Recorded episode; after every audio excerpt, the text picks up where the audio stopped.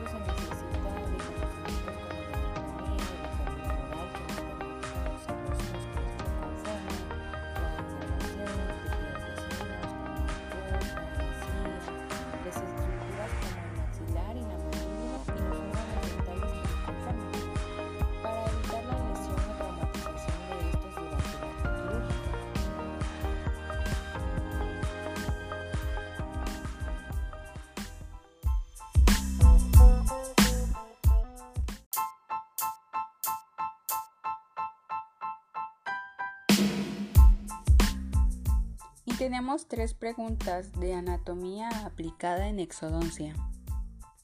Pregunta número 1. ¿Qué importancia tiene la ana de la cavidad bucal en exodoncia? Como se mencionó, la extracción dental es un acto quirúrgico que se realiza por diversas patologías. Durante la extracción pueden ocurrir complicaciones, por eso es importante el conocimiento de las zonas anatómicas de la cavidad oral ya que nos permite saber la ubicación de los músculos, nervios, glándulas salivales, vasos sanguíneos y de los órganos dentarios que se encuentran articulados con el hueso alveolar por medio del ligamento periodontal.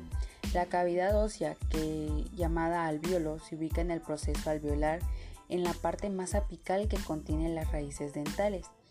Al realizar la extracción dental se requiere del bloqueo nervioso y posterior a eso se empieza la remoción del órgano dentario lo cual implica la traumatización de los tejidos vecinos que rodea a los órganos dentarios al realizar una extracción.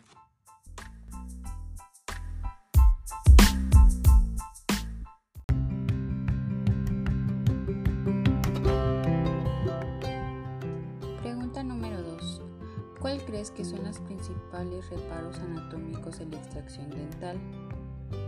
Al realizar una exodoncia se aplican principios quirúrgicos, físicos y mecánicos para lograr la remoción de un órgano dentario. Por eso es importante el conocimiento de la ubicación de los nervios, dientes, vasos sanguíneos, músculos y estructuras óseas que puedan ser afectados durante el procedimiento.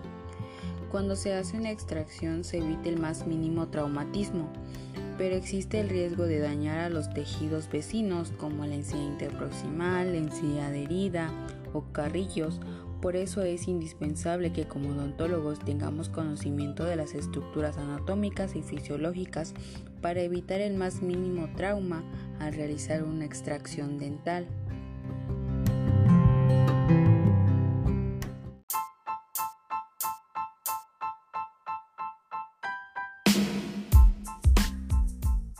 Pregunta número 3. ¿Cuál crees que serían las complicaciones transoperatorias que podrían presentarse por no tener conocimiento de la anatomía de la cavidad bucal?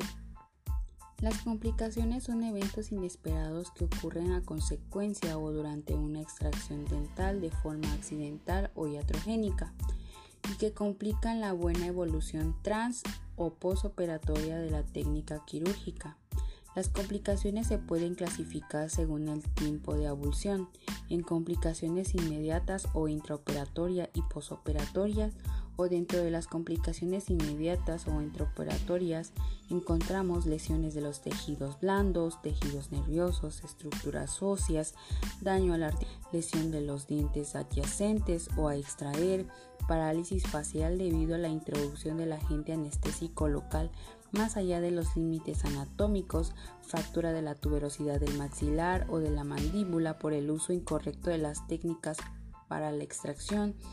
Dentro de las complicaciones postoperatorias se encuentran las hemorragias, infecciones, trismus, hematoma y el edema. Las complicaciones dentales pueden ser multifactoriales porque se pueden dar por errores en el diagnóstico, malas indicaciones, mal uso del instrumental, falta de conocimiento de los principios básicos de la exodoncia y mala visualización o falta de conocimiento de las zonas anatómicas de la cavidad oral.